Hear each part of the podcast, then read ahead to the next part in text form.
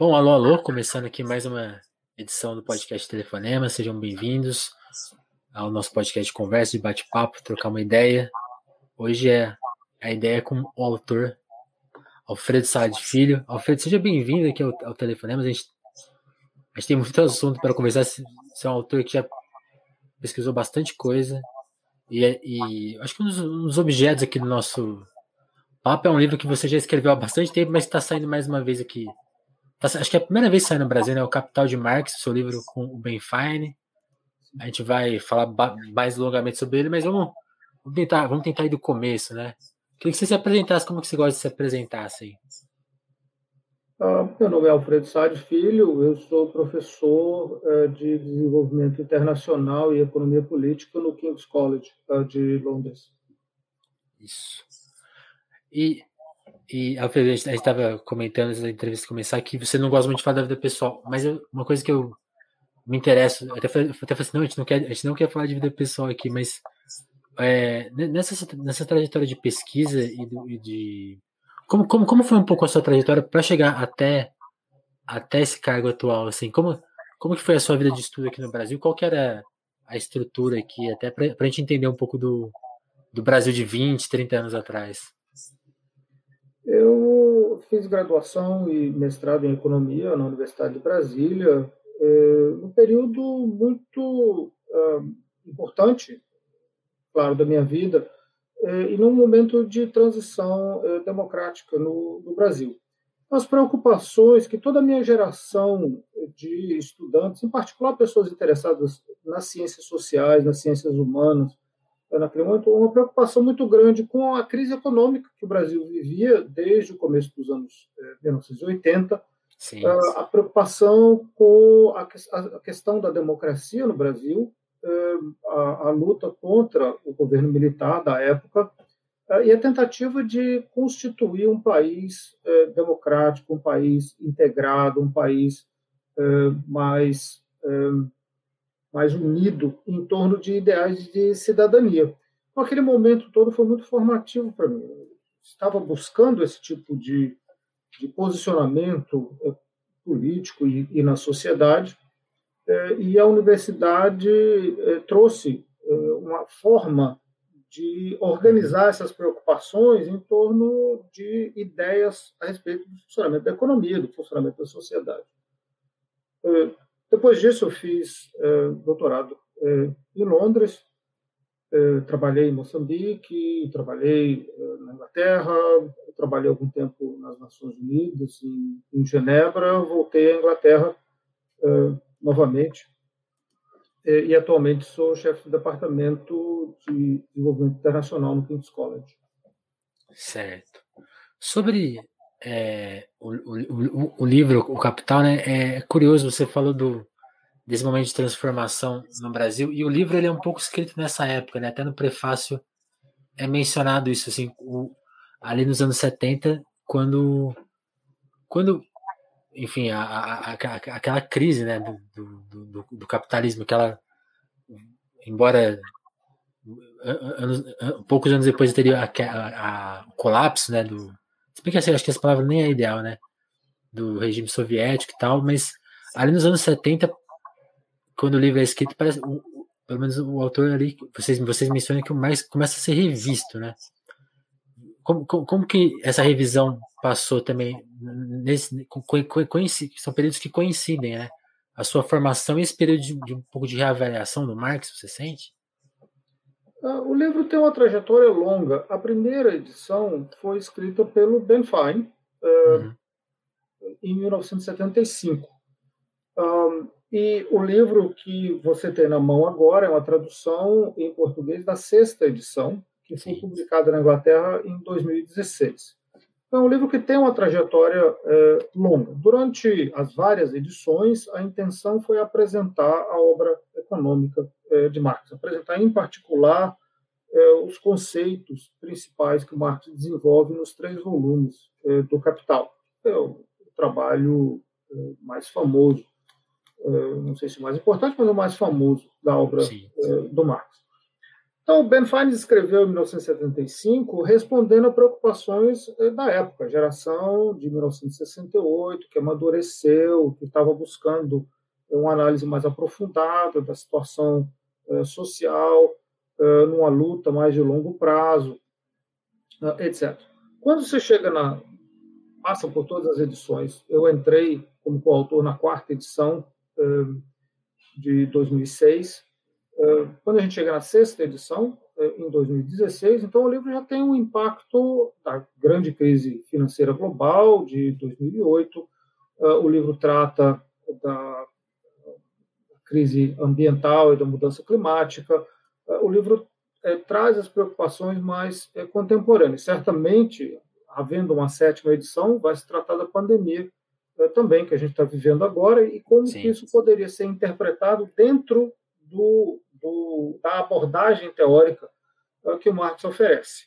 E certamente há insights uh, importantes, uh, eu acho, para a gente trazer. Então, parte do objetivo do livro é apresentar os conceitos básicos, e parte do objetivo do livro é mostrar que esses conceitos explicam a realidade, que eles têm validade, que eles são interessantes, para que a gente possa ter uma, uma análise do, do presente é, também, não só uma análise histórica. Sim. Porque aí, aí, tem esse aspecto, né? As, as, ideias, as ideias dele são combatidas em. Até, tem até um ponto interessante no livro. Até, até algumas pessoas que usam os argumentos dele, às vezes usam erroneamente, né? Fazem uma defesa complicada dele, né? Por que, por que, por que você acha que tem esse aspecto? E, e aí uma segunda pergunta, que eu acho que tem até a ver com, com o momento, como você falou, mencionou a, da republicação do livro.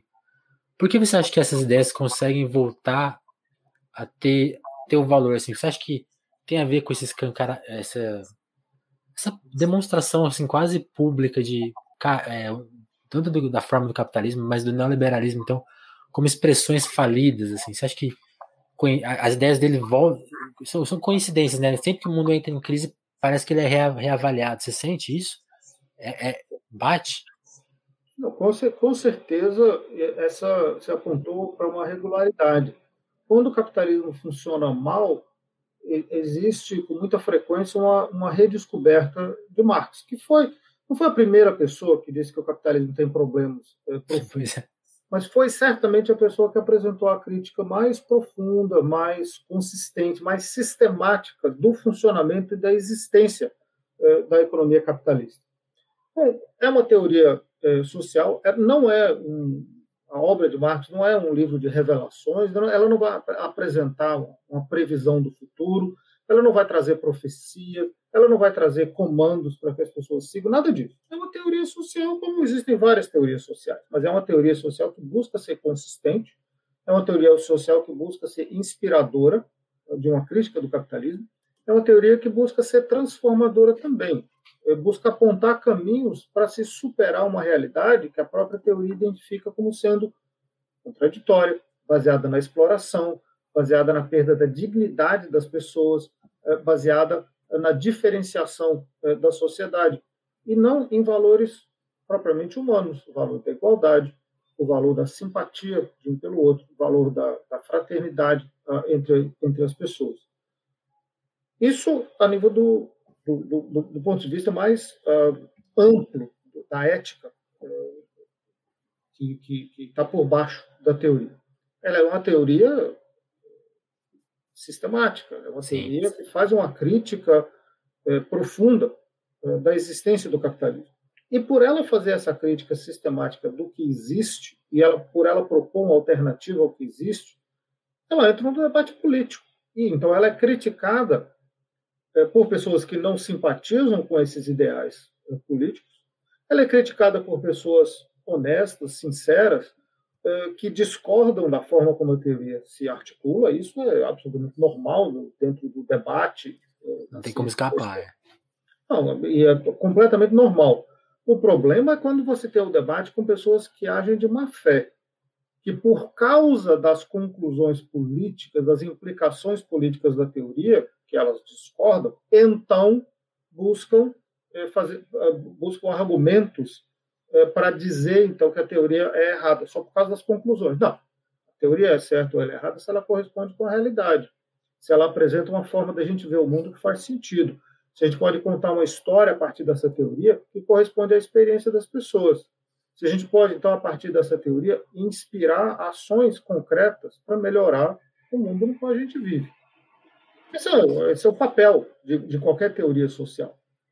A teoria do Marx e a obra do Marx elas são mais polêmicas por causa dessas implicações políticas que desagradam aos poderosos do dia.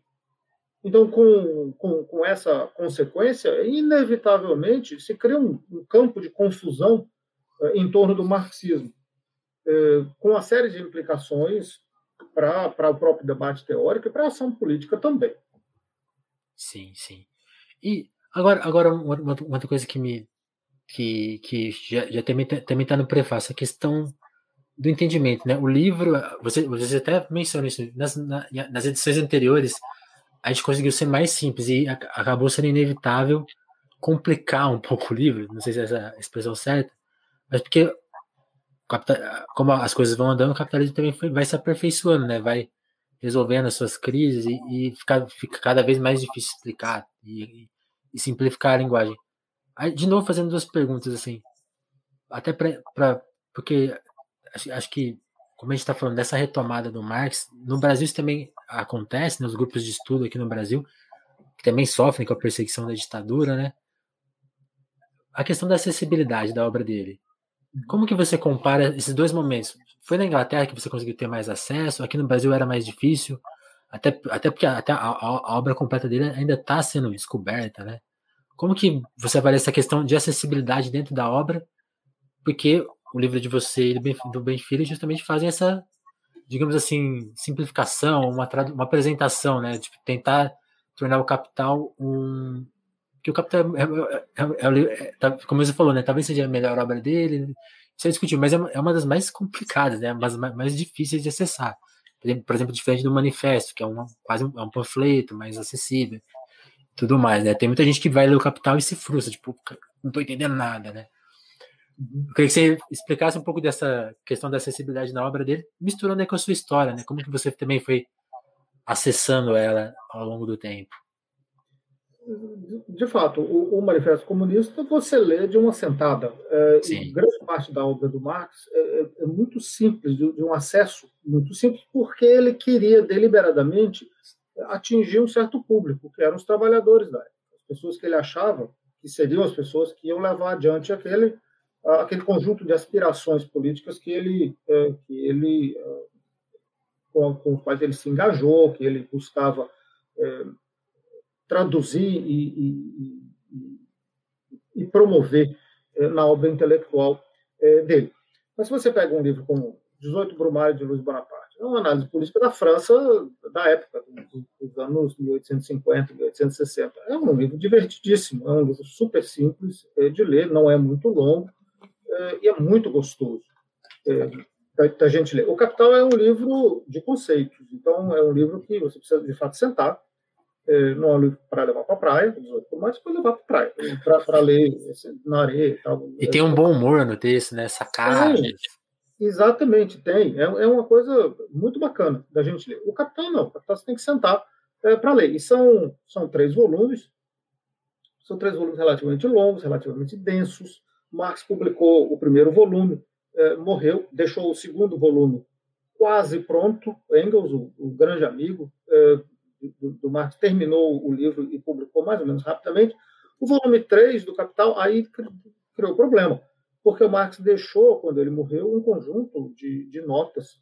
E o Engels teve muito trabalho, levou muitos anos para colocar em ordem, eh, para publicar, e o próprio Engels colocou bastante texto dentro, dentro do livro. Então, fica uma obra que é bastante longa, se, se a intenção for, quero, quero ler o Capital. É uma obra longa, é um texto que tem alguns capítulos que são difíceis, grande parte do texto é histórico, não tem maior dificuldade é, de ler, mas é longo. Então, a ideia do, do livro Capital de Marx é apresentar aquela obra de uma maneira é, mais resumida, para que ela seja de acesso amplo, para que seja de acesso para estudantes, para que seja de acesso é, pra, simples para ativistas, acesso simples para sindicalistas, para o cidadão interessado a cidadã interessada na, no trabalho eh, do Marx, na obra dele, para os, quais são os conceitos. O que, que, é, o que, que é o conceito de valor para Marx? O que, que é o conceito de exploração? O que, que é o conceito de mais-valia?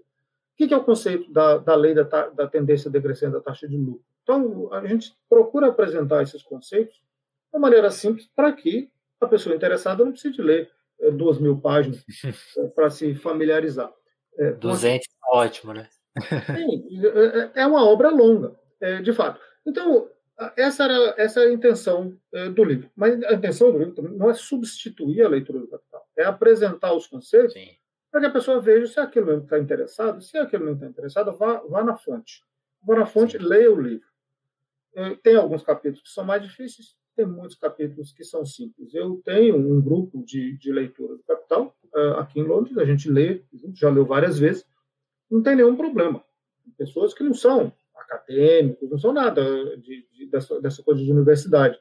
São trabalhadores que querem entender o que está escrito no livro. Então a gente lê junto. E é muito, muito divertido. Não tem nenhum problema você ler mil páginas sem, sem nenhum problema. Você lê é, a, a obra toda é, sem, sem maior dificuldade. Mas o que a gente tentou, então, trazer é um guia. E aí, se se interessar, um convite para que as pessoas leiam mais. Tem vários outros guias é, resumos e apresentações dos conceitos que são muito, muito bem feitos é, também. Então, fica, fica aí o, o, o, convite. No meu caso pessoal, eu entrei em contato com, com a obra do Marx no, durante os anos 80. Ah, era possível é, se encontrar a, a obra, ao que eu saiba, posso estar enganado, mas ao que eu saiba, o Capital, em particular, nunca foi proibido. Eh, no Brasil, porque era considerado uma obra inacessível. Então não era problema. Não precisa nem proibir isso aí. Sim, não precisava proibir porque, porque ninguém ia ler. E existe muito mito a respeito disso. E esse próprio mito de que a obra é extremamente complexa e inacessível contribui para afugentar as pessoas. A obra não é inacessível. Pega o livro e leia. Dê uma folhada, veja se, veja se agrada.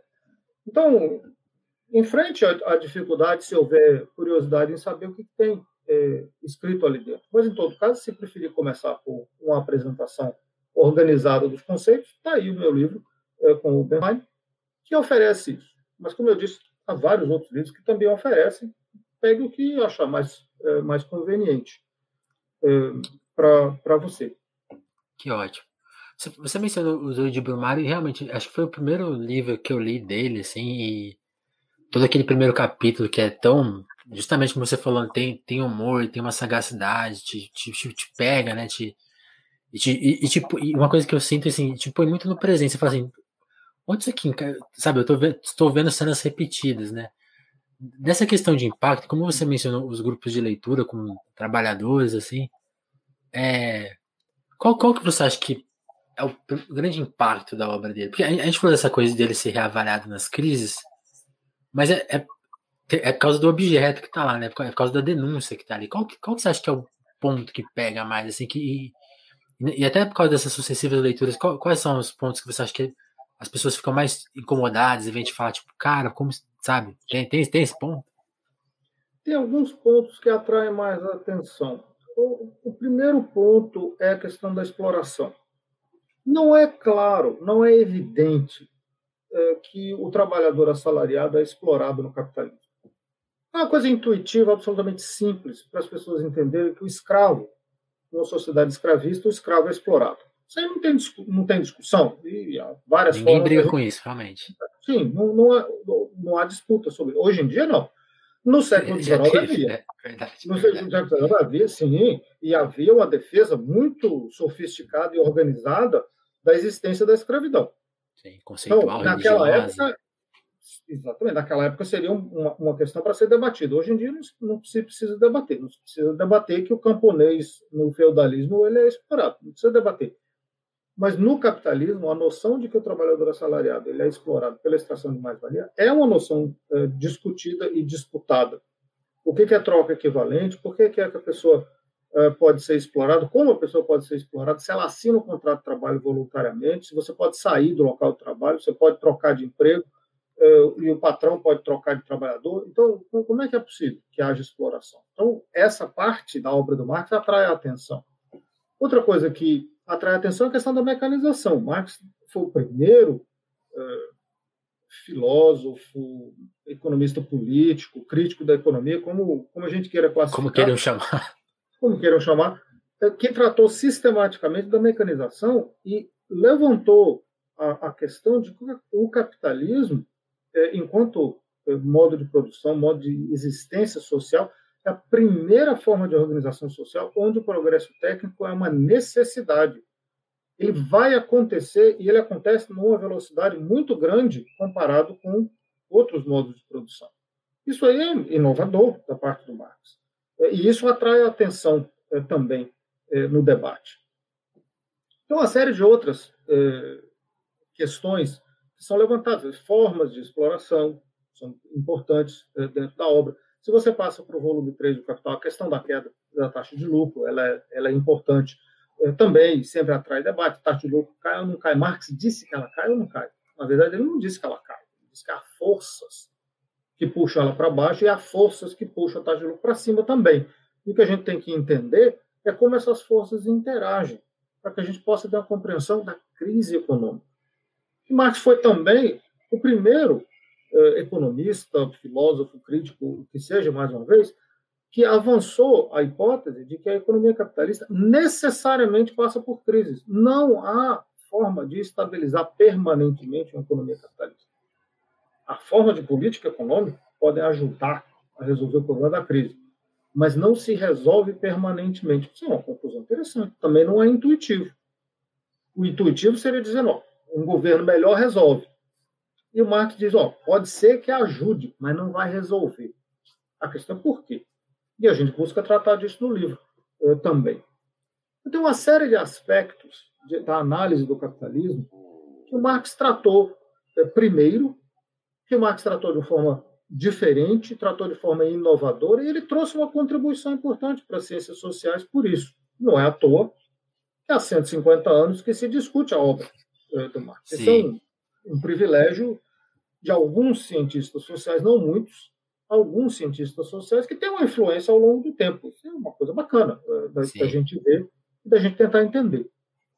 Sim, eu até gosto, tem, uma, tem um verso no disco mais atual do Bob Dylan que que é, eu acho que pouca gente ouviu esse disco dele novo, mas ele, ele até fez essa provocação. Ele põe, ele, ele, tá, ele faz é, é uma música meio esquisita, assim, é meio que uma descida ao inferno, escrita por ele, e ele encontra lá o Freud e o Marx, então desses, desses e, e ele mesmo, né? Ele tá ali, ele, ele se põe nessa turma que estragou um pouco a cabeça das pessoas aí, tá, fazendo culpado.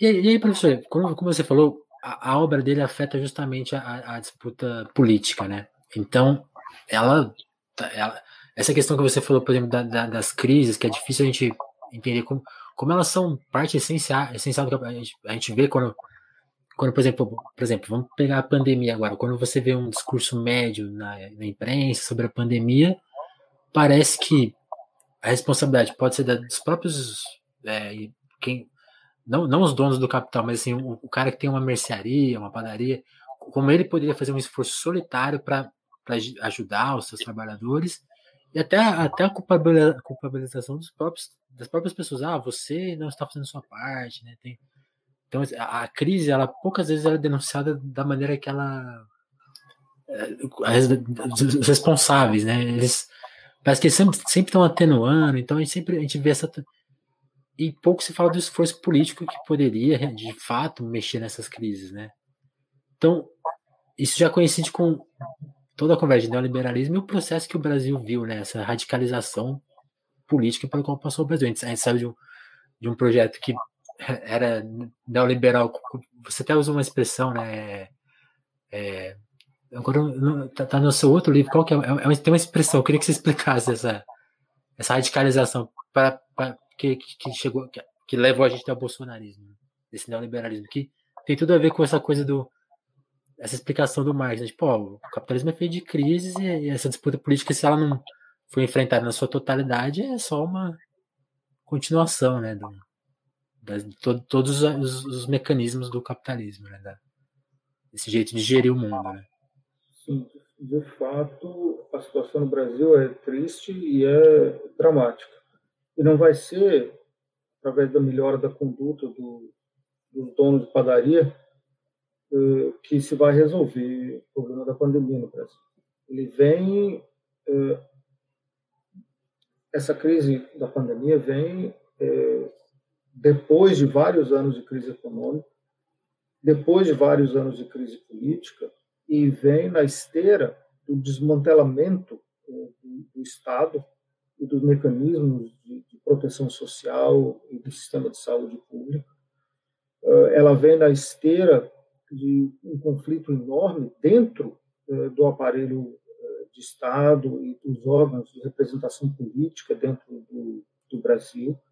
Vem na esteira da, da crise econômica que começou em 2014, 2015, do golpe contra a presidenta Dilma Rousseff, é, do governo trágico é, liderado por Michel Temer, personalidade nula, que ninguém sabe mais onde, é, onde está, uma pessoa completamente desimportante politicamente, que era um homem de, de aparelho, um homem de aparelho político dentro do, do partido dele. Sim.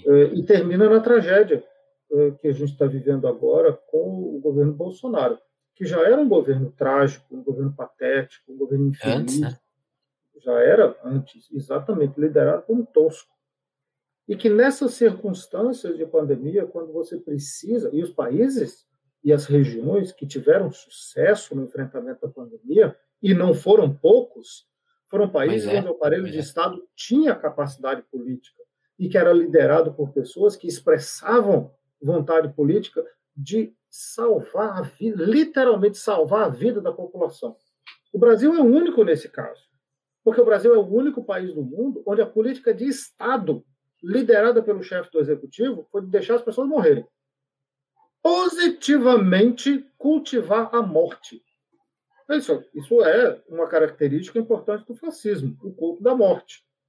No caso do Brasil, é o culto da morte com estupidez, é o culto da, culto da morte com incompetência, é o culto da morte com traços de psicopatia, é o culto da morte com traços de doença mental profunda. Ah, e que Porque não tem nenhum inimigo, né? O inimigo é todo mundo. Até os aliados dele estão morrendo. É uma situação absolutamente dramática. O descaso, exatamente, o descaso com a vida de todos. Todos são indiferentes para aquela personalidade que está no poder, que é um traço de psicopatia. É um traço clínico, isso. Então, o país está travado nessa situação é de uma infelicidade é, profunda uma situação política é, imperdoável, porque ela é voluntária também. Ela é voluntária. O homem foi colocado no poder é, por forças políticas que o apoiaram e por pessoas que votaram nele. Sim. E essas forças políticas deveriam assumir a responsabilidade dos seus, é, dos seus atos e, co e colaborar para afastá-lo do poder. Porque o homem é responsável direto por até agora 300 mil mortes, quem sabe quantas mais vão ser porque a pandemia ela tem uma inércia muito grande, é muito difícil reverter. Então, se não se toma providência alguma, o número de mortes só faz subir. E pode flutuar na margem, mas ele volta a subir. Quando no Brasil aconteceu já. Cai um pouco, depois sobe de novo, aparece outra variante, ele se espalha por outras comunidades, etc. Então, o custo em termos de vidas humanas, é, por essa paralisia do Estado, esse desmonte do Estado, essa política pública é, perversa, esse culto da morte, esse custo vai ser muito, muito grande. O país vai ter que se contemplar no espelho e assumir responsabilidade por isso, e é um, uma coisa pesada de se fazer. Sim. Se a gente puder procurar resolver o problema, então, pelo menos vai poder se olhar no espelho com um pouco mais de dignidade no futuro. Sim. E aí, aí, que, aí que eu acho que a gente chega num ponto, Alfredo, que eu gostaria de entender essa visão, porque eu, isso eu não consigo entender. Porque, como você bem mencionou, países que conseguiram lidar bem com a crise do coronavírus, por exemplo, são países que também seguem políticas neoliberais, são países capitalistas. Não, a gente está falando aqui dos países dos países socialistas que restam no mundo que lidaram bem. Países como Nova Zelândia, Coreia do Sul, que passou, Coreia do Sul tem uma história até obviamente com suas devidas proporções, parecida com a do Brasil, de ditadura, de super. de, um, de ter uma guinada neoliberal tudo mais. Obviamente, todas as proporções e a questão de, do, as suas questões territoriais, né? O Brasil é enorme, a Coreia do Sul é pequena e tal. Porque até os Estados Unidos que estava sendo tocado pelo Trump até agora, por que, por que, por que, por que, por que que o Brasil. Qual, qual que é a característica? A gente está falando da, da, da, força política, porque assim, não me parece que é um mero capricho do líder, assim, sabe? Não é. Como que a gente lidaria? Como que você entenderia essa questão? Sabe? Não me parece possível que seja responsabilidade de uma só pessoa, né? De fato, não é. Se fosse o capricho de uma só pessoa, essa pessoa já teria sido, teria sido tirada de cena, teria sido afastada do poder. Ele representa forças políticas uh, que o elegeram e que continuam a apoiá-lo, surpreendentemente, coisa uh, terrível de se ver, ainda há pessoas do Brasil que apoiam. E é difícil uh, identificar elas, né? Bom, pode ser um apoio um pouco envergonhado por parte de alguns, e um apoio aberto por parte de outros. O Brasil é uma sociedade muito violenta, o Brasil é uma sociedade muito excludente. O Brasil passa a imagem de ser um país é, solidário, um país amigo, um país do carnaval, um país onde é, na praia se joga futebol, o grande empresário é, e o motorista de ônibus. Sim, que as pessoas depois jogam é, o jogo de futebol, depois vai tomar uma cerveja junto com todo mundo. Parece um país de amizade. Na verdade, não é. Na verdade, o Brasil é um país extremamente violento o Brasil é um país extremamente excludente, é uma herança escravista que continua a existir no país. Essa é a raiz da exclusão social. E é a raiz que explica por que, que ah, no período mais recente, eh, as forças políticas de elite, as forças políticas de direita se consolidaram em torno do golpe de 2016 e aceitaram o custo econômico desse golpe, uma recessão econômica permanente. O Brasil não tem saída econômica, está com a economia completamente travada já desde muito antes eh, da pandemia. Aceitaram esse custo para manter o poder, para manter o monopólio do poder. Aceitaram o custo da Operação Lava Jato, que desmontou a indústria da construção, desmontou a indústria do petróleo, desmontou uma série de indústrias, criou milhões de, é, de desempregados é, no Brasil, destruiu capitais, destruiu empresários, gente de elite, gente de elite foi para a cadeia, gente de elite perdeu a empresa que tinha, empresas competitivas, empresas que estavam que tinham que geravam emprego, geravam impostos, etc. Se paralisou a economia por causa de poder, para manter o monopólio de poder num grupo muito estreito, muito restrito de pessoas. E atrás desse desejo de poder, o desejo de exclusão social, de manter a maioria da população, a maioria pobre da população, a maioria parte da população, no seu lugar, que é longe das alavancas do poder. Isso trouxe uma essa, essa mistura que tinha havido uh, durante os governos que foram liderados pelo PT, governos que eu critiquei bastante, junto com outras pessoas, e reconheci os méritos também. Uh, sim, tem duas sim. faces daqueles governos, Governos que trouxeram um mínimo de integração social no Brasil, um mínimo de cidadania. E foi o que a gente lutou durante os anos 80. Um país democrático, um país de cidadãos, um país de pessoas iguais. E essa, essa esperança, essa possibilidade, temporariamente foram, foram derrotados. Isso foi uma grande perda para o país, que se implica agora. Implica agora na questão da, na, da, da pandemia, quando você, por exclusão, por acaso, por casualidades políticas da história, elegeu um psicopata para a presidência da República. E o psicopata está na presidência da República no momento crítico, quando a pandemia eh, chega ao Brasil. O que, que faz o psicopata? Ele não toma nenhuma providência para proteger a população.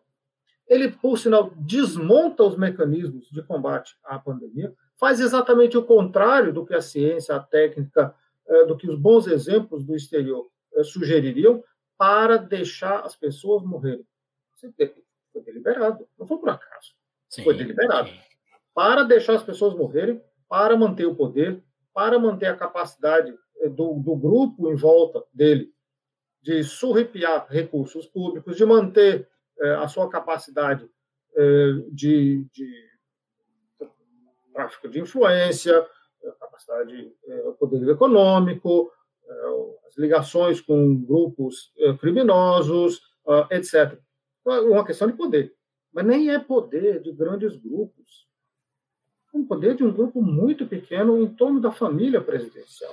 É uma coisa terrível. E o custo, mais uma vez, pela coincidência é, da pandemia, Entendi agora. de vidas foi é, absolutamente gigantesco e vai continuar crescendo. É uma catástrofe o que o Brasil está vivendo hoje. Entendi. Essa questão, como você falou, a, a elite então brasileira parece pelo que eu entendi, pai, se o se estiver enganado, enganado. Diante de uma crise global, a elite brasileira optou, então, pra, né, né como você falou, né, para manter o poder, abrir, mão. É, é, pelo menos me, parece que eles se sentiram encurralados, tipo assim, ó, tá, tá acabando a festa, inclusive pra gente. Então, nesse fim de festa, que eu sobe, sobe por último, me parece quase isso, assim. E o povo brasileiro que vá, vá antes, né? Foi. Porque se a gente. Porque, porque a gente está nesse beco sem saída, assim, o Brasil precisa ser reformado, reconstruído, precisa planejar um novo país, então de fato, se criou uma situação muito difícil de resgate da ordem constitucional.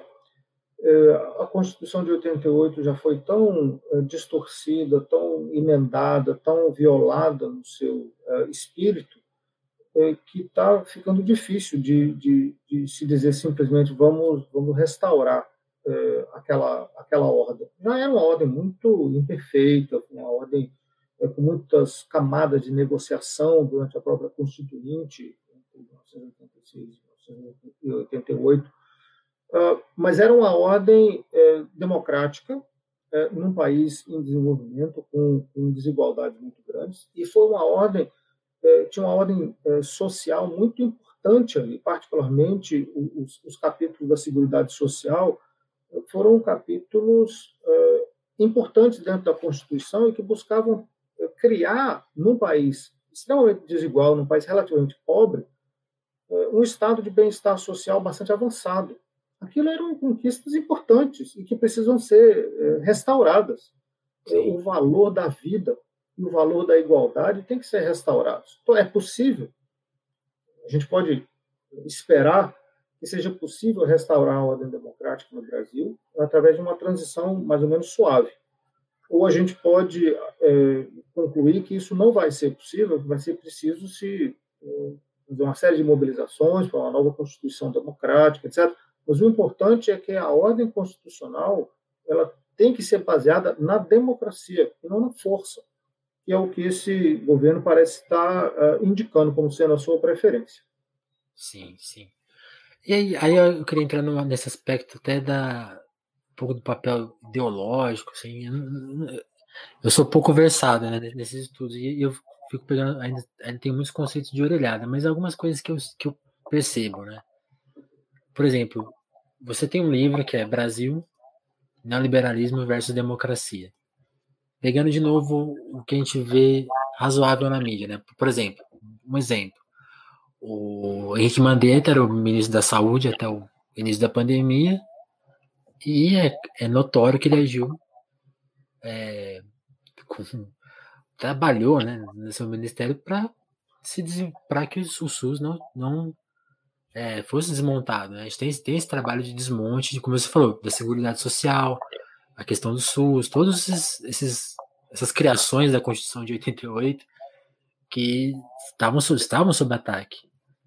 A pandemia acontece, ele perde a disputa política dele com o Bolsonaro, ele é demitido ele vira um defensor do SUS, né? Com esse, essa, é, se, e, a, e, a, mídia em nenhum momento questiona, coloca ele como porta-voz, como defensor.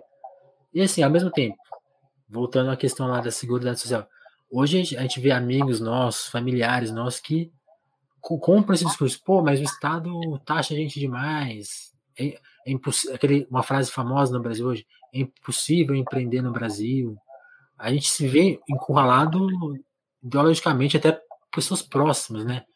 Me parece um, um, um, dos processos não finais, não sei se é a palavra, mas tipo assim, dessa, dessa, dessa mentira que é contada, parece que ela, tá, ela nunca esteve tão bem instalada, né? É difícil conversar, falar, pô, é importante o Estado, essa hora seria crucial o Estado, o seu imposto faz diferença. Ah, mas meu imposto é roubado. Essa não é a questão. É, como, como que se faz esse combate? Assim, também eu queria um pouco da sua avaliação sobre o quão, quão, quão difícil é fazer essa discussão, porque ela não está quase nunca posta no dia a dia, né? Ela está posta em autores como você, que são críticos, mas eu não te vejo todo dia na Globo opinando, né? Infelizmente. Vai ser muito difícil que isso aconteça.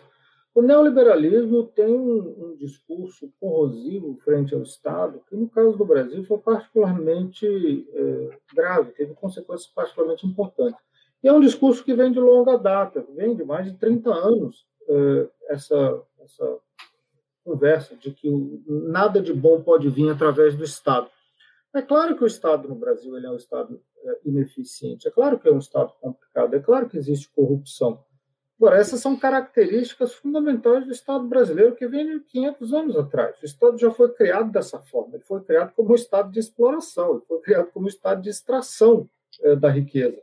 E no começo é, da história, para se mandar boa parte da riqueza para a elite local, boa parte para Portugal, enquanto potência colonial, e depois para se extrair para que o recurso ficasse é, dentro do país, nas camadas de elite, ou que parte dele fosse para fora. Então, é um Estado que existe com, com, com, funções contraditórias. Uma função do Estado brasileiro, uma função fundamental do Estado brasileiro, é harmonizar os conflitos sociais que existem dentro do, do, Brasil, em particular os conflitos dentro da elite. Então, o Estado tem uma função negociadora, uma função de, de, de, de resolver é, divergências, que é muito importante. Para isso também que serve o parlamento, que serve o sistema é, judiciário, etc. Mas o Estado tem uma outra função que a gente vê historicamente, ela é mais importante ainda, que é a função de manter a ordem. Quando os conflitos sociais ameaçam a ordem, na história brasileira, a ordem triunfa e você tem, então, a entrada de um governo altamente repressivo. Esses ciclos se alternam dentro da história do Brasil. Um ciclo mais aberto, com capacidade, a capacidade do Estado se centrando na negociação e, e, a resolução pacífica dos conflitos, e quando esses saem do controle, um ciclo mais pesado é, de, de repressão. Isso é comum é, na América Latina e em outras regiões periféricas. Durante um período, nos anos 2000, assim como no, no, no final dos anos 50, durante o governo do Celso Kubitschek, parecia que o Brasil tinha achado uma estabilidade democrática. Parecia que o Brasil tinha amadurecido enquanto república. Parecia que o Brasil estava numa situação de, de país de centro, de democracia estável. Não se comprovou ser verdade. O Brasil é um país instável politicamente. Essas instabilidades elas vêm diretamente das desigualdades sociais que são fundamentais para a existência da nação brasileira desigualdade de raça, desigualdade de renda, desigualdade entre os gêneros, desigualdade de muitas formas. O Brasil vive, enquanto país, com base na divisão, com base na consolidação das diferenças, com base na manipulação das diferenças, para se neutralizar as oposições e se manter o poder dos mesmos, se manter o poder eh, das, eh, das elites. Mas é uma ordem difícil de estabilizar. Por isso que as, o papel fundamental das Forças Armadas, no, no, no caso do Brasil, é de força de ocupação interna, não é o papel de força de defesa de fronteira. Força de defesa de fronteira é coisa nenhuma. O, as Forças Armadas no Brasil são completamente incapazes de fazer qualquer coisa uh, nesse nível. Elas são perfeitamente uh, capazes e treinadas para manter a ordem interna. Não a ordem, uma situação uh, social e política perversa, institucionalmente perversa, que é comum a outros países da América Latina. O Brasil tem muito mais em comum com a Guatemala do que ele tem em comum com, com a Itália, com a França, com os Estados Unidos. É um país é, regressivo é, nesse aspecto. Enquanto a gente não conseguir consolidar no Brasil uma república de cidadãos, uma república de, de, de pessoas que são reconhecidas civilmente como iguais, a gente vai continuar nessa situação de, de instabilidade, de achar durante os anos 2000 que o país tinha encontrado uma estabilidade democrática, quando na verdade não tinha. Era uma ilusão aquilo. Existiam e existem hoje forças políticas muito importantes, aliadas, alinhadas, comprometidas com a exclusão social e que vão fazer qualquer coisa, o que for necessário, a qualquer custo, para manter a sua proeminência social, manter a exclusão social e garantir o poder dos mesmos, garantir o poder das mesmas elites eh, anteriores. Isso é uma tragédia do destino do país. Quando você coloca essa compulsão da exclusão social junto com as dificuldades econômicas que o Brasil enfrenta, elas se travam mutuamente e você encontra um país que tem um potencial enorme, é, absolutamente é, incapaz é, de ter políticas econômicas é, que levem a um processo de industrialização é, consistente, ao aumento de renda é, nacional, a melhoria distributiva, a melhoria de condições de vida da população. O Brasil está perdido nesse momento e não tem, no momento, possibilidade dele sair desse buraco. Pelo, pela ordem que aí está, não vai sair do buraco pela próxima geração. Uma catástrofe. Uma catástrofe, sob todos os pontos de vista. Mas essa é a situação política que a gente se encontra é, no momento que trava qualquer solução uh, econômica. Então, falar de novas reformas econômicas que vão resolver o problema, não vão resolver. Porque está se falando em reforma, depois de reforma, é, desde 2000, 16, certamente. Várias reformas já foram implementadas, várias uhum. reformas prometeram resolver o problema. A emenda constitucional do teto de gasto, reforma da, da legislação trabalhista, a reforma da Previdência. Toda vez se promete, agora vai, agora o Brasil começa a crescer, agora não resolver o entrave. Nenhuma, nada resolve. E não vai resolver. Não vai resolver, porque o problema não é esse tipo de institucionalidade distributiva. O problema é a exclusão social. Com isso, sem resolver o problema da exclusão social e da democracia política associada com ela, a economia não tem solução também. Sim. E, e, aí, como, como senhor encara, acha qual que é o campo? Porque, por exemplo, uma coisa que eu fico pensando, você falou muito bem, o Brasil parece, lembra menos a Itália do que um país subdesenvolvido. Só que o nosso imaginário, quem, quem frequenta as ruas mais caras aí do Brasil, né? Ah, às vezes deve pensar que está em Miami ou que está em Nova York. E, e, e, eu imagino que, não, é, assim, eu tenho, acredito que não existe uma certa perversidade na cabeça delas, mas que elas, quando vêm, nessas mesmas ruas tem moradores de rua, pedintes, elas não, não entendem como que se dá essa disputa política, como, como, como você acha possível enfrentar ela? Aí voltando, porque, por exemplo, tem um texto seu na, na Jacob, deixa deixa, deixa eu só ver a data. É, é, é, é, um pouco anterior à eleição do Bolsonaro, assim, alguns dias antes, pelo que eu estou vendo aqui, 27 de outubro. O que está escrito ali é basicamente o que já aconteceu, assim, leitores como o senhor já então aí, assim, como que se, se consegue pôr essa leitura na disputa política, assim, e por que você acha que a, nossa política até é, representantes da esquerda abandonaram talvez essa leitura mais marxista ou que colocaria justamente essas engrenagens é, para serem para ruírem ou enfim essa, essa, disputa ser quebrada onde ela tem que ser quebrada né? A, a desigualdade ser eliminada no todo né? E não fracionado que acabou dez anos depois regredindo demais né parece que tá pior. falaram que é, é, é aquele meme não sei se o senhor conhece falaram que ia melhorar que ia ficar melhor na verdade não estava muito bom e agora parece que piorou é, é, é verdade, é uma, é uma situação profundamente trágica. Mas era previsível. De fato, como você indicou, era uma situação previsível. A partir do momento em que as forças eh, de elite, de direita eh, no Brasil, que eu chamo de aliança de elites no Brasil, tomou a decisão, depois da eleição de 2014, de que eles derrubariam o governo e que não admitiriam que a presidenta Dilma Rousseff completasse o mandato para o qual ela foi eleita, é, se colocou tudo em jogo e se jogou a economia também pelo ralo. O que eu acho que essas forças de direita, essa aliança de elite, não contava era com a sua própria incapacidade de resolver a trava econômica do Brasil. Eu acho que eles sinceramente acreditavam, eu acredito na sinceridade das pessoas, eles acreditavam que, ao tomar o poder e ao adotar uma nova onda de reformas neoliberais e ao colocar no, no poder pessoas do agrado do grande capital, o investimento ia decolar e a situação eh, no país melhoraria eh, bastante e seria possível crescer a uma taxa eh, constante, sustentada, sem, sem grandes crises. De fato, nada disso aconteceu, mas era previsível que não ia acontecer. Porque a economia brasileira ela não tem motor ela não tem motor de crescimento. A economia global está basicamente semi-morta já desde 2008. A economia global não cresce muito, crescia a China, que ajudou a puxar a economia brasileira até um certo momento, depois, a partir de 2011, 2012, deixou. É tudo ficção, né? É tudo bolsa de valor.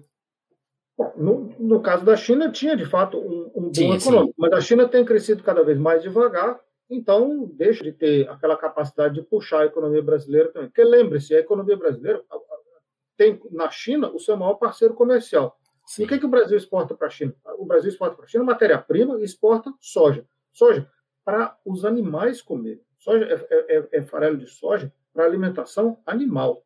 Então, o Brasil está na Divisão Internacional do Trabalho produzindo ração animal para vender para a China. O Brasil está numa situação dramaticamente é, inferior uh, e comprometida na Divisão Internacional do Trabalho. Então, é, da economia internacional não viria grande impulso. O golpe chega e certamente não vai aumentar salário, mas pelo contrário vai, vai diminuir salário. Então o consumo também não ia decolar. O golpe chega para desmontar a política eh, industrial do Estado. Então, investimento do Estado também não ia ter. O investimento privado, não fazer investimento privado para quê? Não tem para quem exportar. Não tem governo para consumir. Não tem consumo da população, então não tem investimento privado também, por razões bastante, eh, bastante óbvias. Então não tem motor. Não tem motor. A gente olha a economia brasileira hoje, cinco anos depois, continua sem ter motor. E o governo continua esperando, continua anunciando, através do Ministério da Fazenda, um milagre iminente, que a economia já está quase pronta para decolar. É evidente que isso não vai acontecer, e não vai acontecer também, porque tem uma pandemia que está absolutamente fora de controle, e não há consumo, não há investimento que resista uma catástrofe eh, dessa se desenvolvendo no meio da população.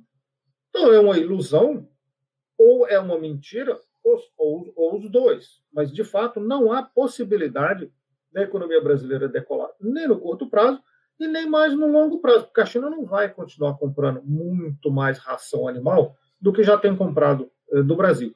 O Brasil é um país que desmontou voluntariamente a sua indústria. Então não tem capacidade de competir nos setores de ponta. Tem alta produtividade na agricultura, mas a agricultura não gera emprego. E agricultura. Cada vez menos, né? Cada vez menos, porque está mais mecanizada, e é para produzir soja para ração animal na China. Por favor, isso é programa de governo? Isso é esperança para o futuro? É isso que vai se oferecer para as camadas urbanas? O Brasil é um país urbano, mais de 80% da população, 90% da população é urbana. Vai oferecer o quê para a população urbana? Cadê os empregos? Cadê a, cadê a renda? Cadê a capacidade de integrar as pessoas? Cadê a capacidade de oferecer um futuro melhor para as pessoas? Vai levar uma, uma, parcela grande da juventude para as universidades para fazer o quê com essa juventude? Não tem emprego. Se formar, ir para onde, né? Exatamente, vai para onde? Ou então não vai para a universidade, mas, mas é o quê? É um emprego desqualificado para fazer o quê? Então tem um limite no número de emprego de call center que você pode eh, gerar. Mas não pode viver só de subemprego no setor urbano. Tem um limite de, de, de número de motorista de Uber e de pessoas que fazem entrega de comida, eh, de, motocicleta pela cidade. Por favor, o Brasil precisa de um plano eh, grande, uma ambição grande, porque é um país grande, com população grande, com uma promessa grande, com recursos naturais grandes, um país que já demonstrou sucesso eh, na sua história várias vezes, várias ondas de crescimento importantes. Então, ele precisa de um governo que rearticule uma noção de cidadania, que integre um projeto nacional, que leve adiante um projeto de reconstrução da base econômica do país, junto com o um projeto de reconstrução é, democrática, de trazer as pessoas juntas, de juntar a população em torno de um conjunto de esperanças que possa atender a demanda dos vários setores sociais. Não precisa de um grande, uma grande convergência que tem que ser capitaneada a partir da política. A economia não resolve isso, a economia não lidera. Sim. A economia pode criar substância para se melhorar as condições de vida da população, para se ter um, um projeto de infraestrutura, para se enfrentar a questão ambiental, uma série de, de coisas materiais a economia pode contribuir. Mas para isso precisa de liderança política, de resolver essa trava política que está paralisando o país hoje. Sim. E, e acho que a gente tocou, agora tocou num ponto fundamental, porque quando a gente está falando justamente de propaganda essa disputa, o que eu sinto que a, a disputa política hoje, assim, dos corações e mentes, né, para usar essa frase que gostam de falar, é que todo mundo vai, vai ter espaço para todo mundo virar um empreendedor, né? cada vez menos empregos formais. Então todo mundo ou é empreendedor ou é Uber. Então, até, até o Uber trata como empresário, né? Que é, um, é chocante. Mas é isso, não vai ter que. No futuro vai ter todo mundo entregando comida para ninguém. Não, tem mais ninguém, não vai ter mais ninguém com dinheiro para comprar comida. Então, esse, quando a gente usa essa, esse exagero, parece quase real, né? Porque esse futuro do Brasil, das pessoas na cidade, sem, sem emprego, sem renda, cada vez mais. É, realmente, é, é, o que você falou, né? Sem uma renovação política é, é o fim, né?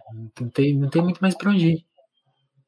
O Brasil está numa, uma, um divisor de águas muito importante. Se essa situação não é resolvida, vão ser muitos anos de impasse uh, econômico continuado, com base nesse impasse político.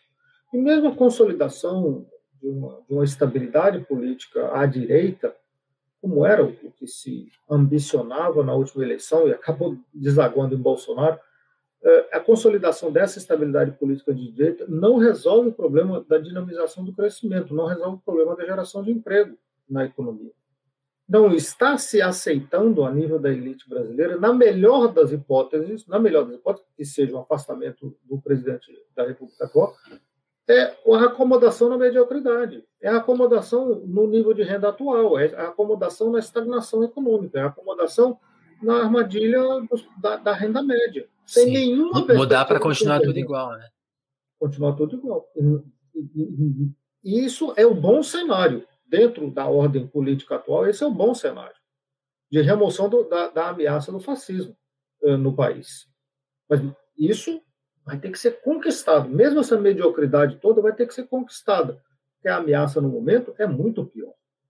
A ameaça no momento é de continuidade dessa política de morte, uh, que tem sido o princípio orientador da política do governo desde o começo do ano passado. Em nome de algum ideal que nem o próprio governo consegue mencionar, mas é o culto da morte. Pois é, pois é. Realmente, né? Não tem uma, uma fala de, de esperança, né? Não tem sonho, né? É engraçado isso. Não? O Vladimir Safato uma vez analisou que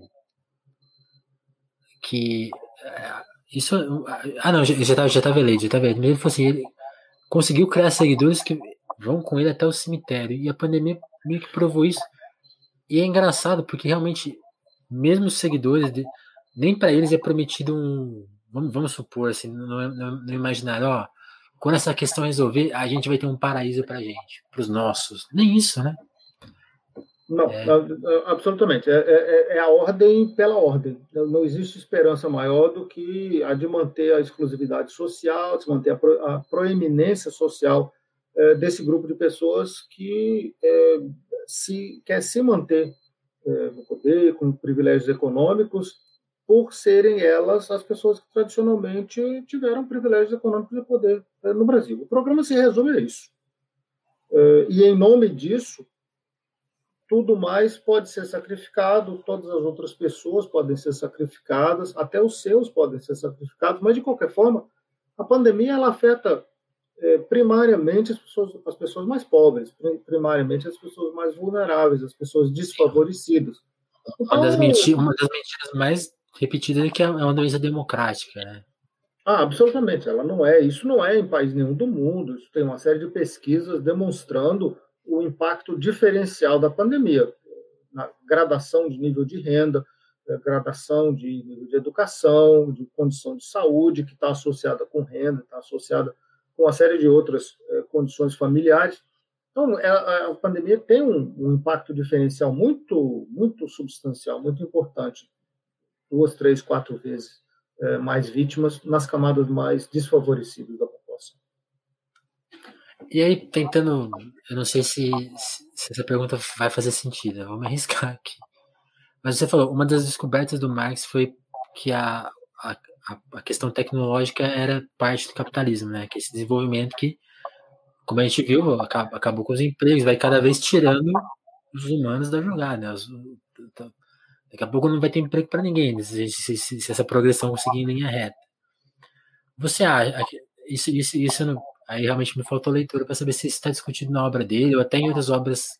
E na, eu não sei se isso também está tanto atrelado à economia, mas esse tipo de comportamento que a gente está descrevendo, sem perspectiva, robot, quase robotizado, assim, uma vida sem valor, será que ela está intrínseca ao processo do capitalismo? Assim?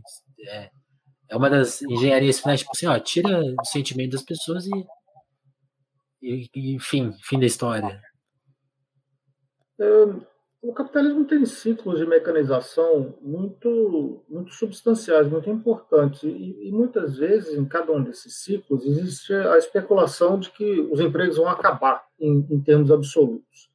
Hum. É, um grande exemplo é a introdução dos automóveis. A introdução dos automóveis é, deslocou não só ao nível mundial dezenas de milhões de cavalos que participavam integralmente da economia é, internacional, como as pessoas que cuidavam dos cavalos, Sim. as pessoas que, que, que, eram responsáveis por, por eles. Todo mundo ali perdeu emprego, é, e em poucos anos, coisa de 10, 20 anos, se perderam milhões de empregos. Mas esses empregos foram reciclados e apareceram em outras partes da economia. Você tem um processo muito importante de robotização hoje em dia que está destruindo toda uma, uma, uma grande camada de empregos, os empregos vão tender a aparecer novamente. É, mas eles aparecem, o que, eles, o que tem tendido a acontecer é porque o capitalismo internacional não tem dinâmica, está crescendo a uma taxa cada vez mais baixa, década após década, há mais de 50 anos, então os empregos que são criados não são empregos particularmente qualificados em grande Entendi. número. Entendi. Há uma série de empregos altamente qualificados que são criados para se fazer é, programação de, de, computadores ou para se trabalhar na, nas indústrias é, mais avançado, mais de ponta hoje em dia, mas esses empregos são poucos. Essas indústrias são altamente é, mecanizadas. E como a economia não cresce, então o número absoluto de empregos também não tem crescido muito. O que sobra é o emprego informal. O que sobra é Uber e dirigir motocicleta para entregar comida.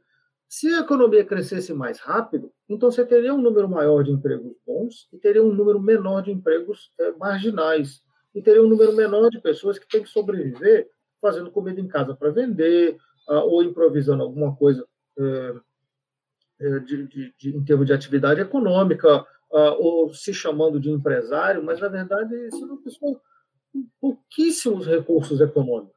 Empresário é capitalista, capitalista tem que ter capital para investir. Sim, quem está trabalhando para garantir o dia seguinte só não, não, não existe, né? Exatamente. Você pode chamar de, de, de, empresário a pessoa que é independente e vende cosmético de porta em porta, não é empresário nada. É um emprego de, de, de, absolutamente marginal e desesperado também. Isso é fruto de uma economia que não cresce, que não tem dinâmica, que não é capaz de integrar as pessoas que são parte da sociedade, que são parte eh, da população. É uma economia que não funciona, é uma economia disfuncional.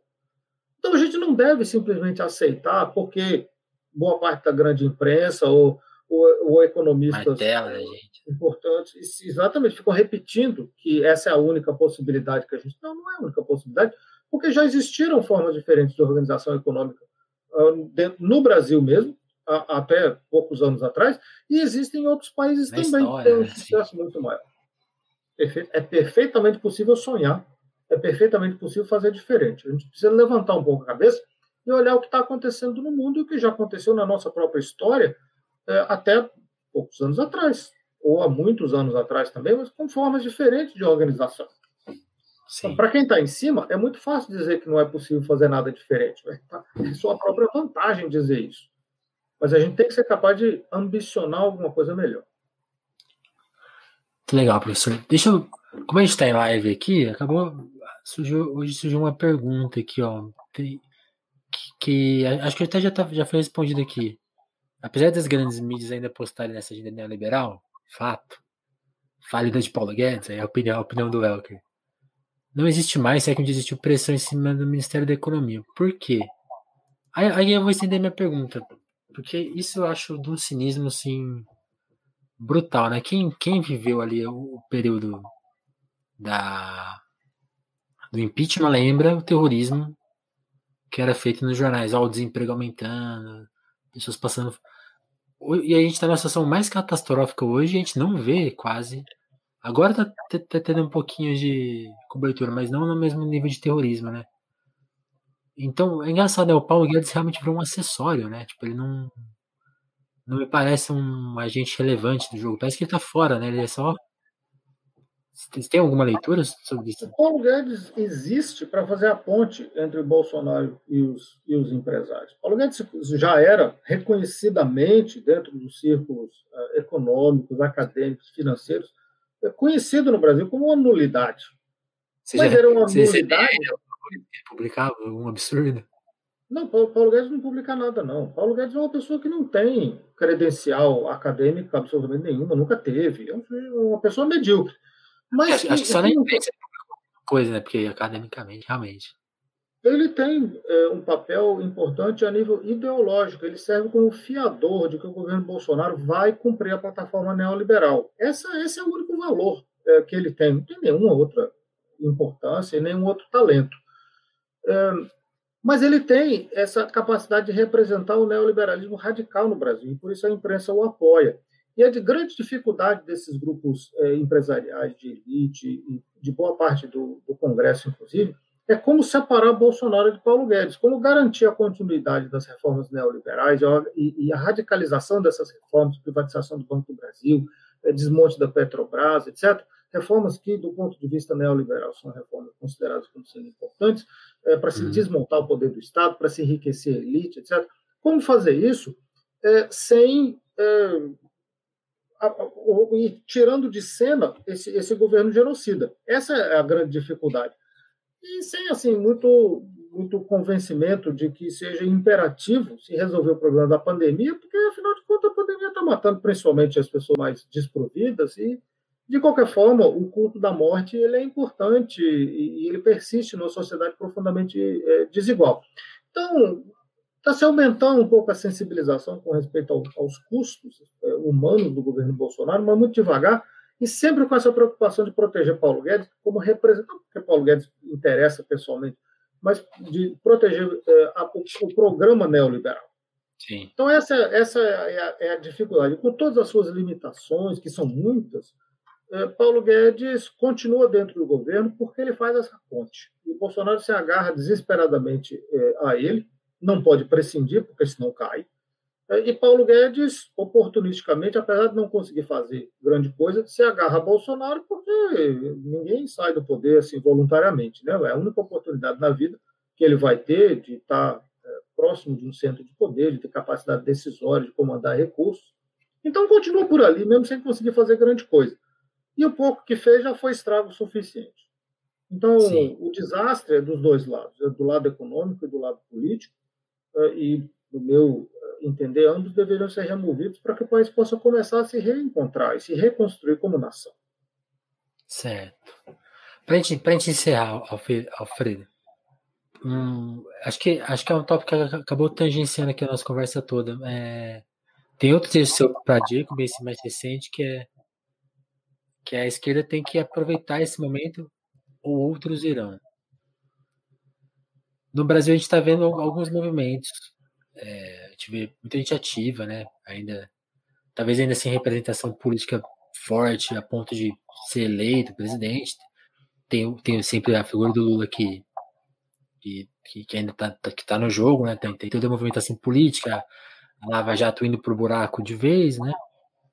É, sendo provado o que, que, que aconteceu ali, cada vez mais difícil de esconder.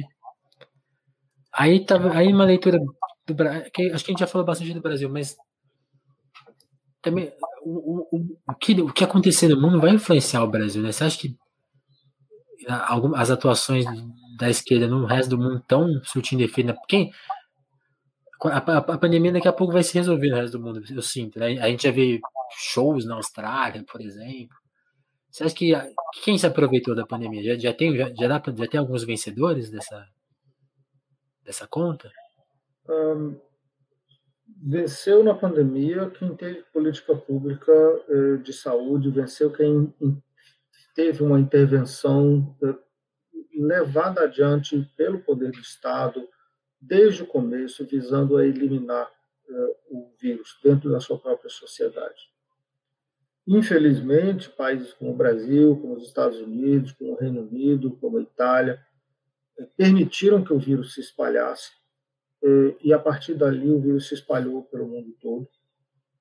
É, se tivesse adotado as políticas dos países que tiveram sucesso, Austrália, Nova Zelândia, China, Taiwan, Vietnã, Estados Kerala na Índia, Cuba, etc. Se tivesse adotado as políticas desses outros países, teria sido possível eliminar o vírus do mundo. Infelizmente, agora não é mais possível eliminar o vírus. Gente pode prosseguir com o esforço de vacinação, mas da forma como está sendo feito, não vai ser possível vacinar todas as pessoas no mundo em nenhum prazo previsível, vão ser muitos anos. Enquanto Sim. isso, o vírus vai continuar existindo e novas variantes vão continuar aparecendo. A incompetência, a perversidade desses governos de direita permitiu que o vírus escapasse por entre os dedos. Ele vai continuar consumindo vidas e nos ameaçando, porque em algum momento é perfeitamente plausível que vai surgir uma variante nova do vírus que não é é, sensível às vacinas que já existem. A gente está com um problema Sim. profundo por culpa dos governos que não tomaram as providências que deveriam tomar e que não olharam para os países que tiveram sucesso. Essa é uma lição fundamental da pandemia. Pandemia, você confronta pesadamente logo de cara para eliminar o vírus. Não é deixar o vírus correr para criar imunidade de rebanho. Isso é uma política perversa que absolutamente não funciona. Então, essa é uma lição importante que a gente deve é, tirar. E o Brasil, hoje em dia, é o maior reservatório para a reprodução é, do coronavírus. O Brasil já tem a sua própria variante, que é particularmente perversa, e outras vão surgir também porque não há política pública de enfrentamento no Brasil. É um absoluto vexame é, o que se, a situação que se criou no país, é, com um custo imediato muito grande e um custo para o resto do mundo é, também. Isso aí pode ser atribuído às políticas do Estado brasileiro, foram políticas muito ruins, apesar de haver um sistema de saúde muito bom, muito importante, muito capaz no Brasil. Mas foi impossível colocar o sistema público de saúde e as políticas públicas em ação, porque ficou tudo travado a partir de cima. Então, é uma pena, é uma, é uma tragédia, é uma catástrofe que isso tenha acontecido. Há que se fazer o que for possível é, para é, controlar o dano e se buscar uma saída é, para o país também. Sim. É, esse aspecto do vírus realmente, né? Porque assim como criar mais leitos é quase uma atitude é, que não tem lógica, né? Deixar o vírus se espalhar realmente, né? Porque a perspectiva. Tem, tem essa visão. Primeiro, vacinar todo mundo vai ser muito demorado. Mesmo que todo mundo vacinado, como você falou, o vírus pode criar novas características e mesmo se ele, vamos supor que por um tempo ele continue do jeito que ele está, as pessoas vacinadas podem ficar doentes, mesmo que de uma maneira leve, né? Então a disseminação dele vai continuar. Então, realmente, quando, quando as pessoas defendem a prática de isolamento, testagem, para ele sumir de fato, né? Desaparecer, não ter mais um hospedeiro onde ele vai se criar vivo, né? É fundamental, né? Não, é, não era só uma escolha de econômica, ah, a gente, a escolheu tratar dessa forma que vai durar três meses. Ah, ah, aqui no Brasil vai ser essa forma mais gradual para a economia não parar. Foi uma escolha acertada que, que enfim, comprometeu a humanidade. Já tá é estamos comprometidos já, né?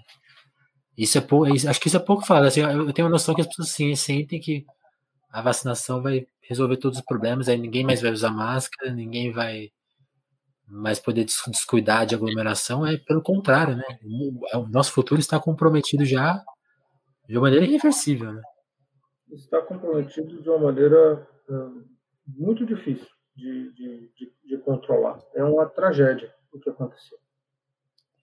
Professor, eu queria te agradecer. Eu vou, antes de a gente encerrar a live, só agradecer quem colabora é, no nosso apoio. Deixa eu pegar a lista aqui dos nossos assinantes. Se você gosta do telefonemas, eu sugiro que você participe por lá. Lá tem alguns benefícios para quem assina. Tá aí ó, no nosso vídeo. Quem está vendo a versão em vídeo, quem está vendo a versão em podcast, o link está na descrição.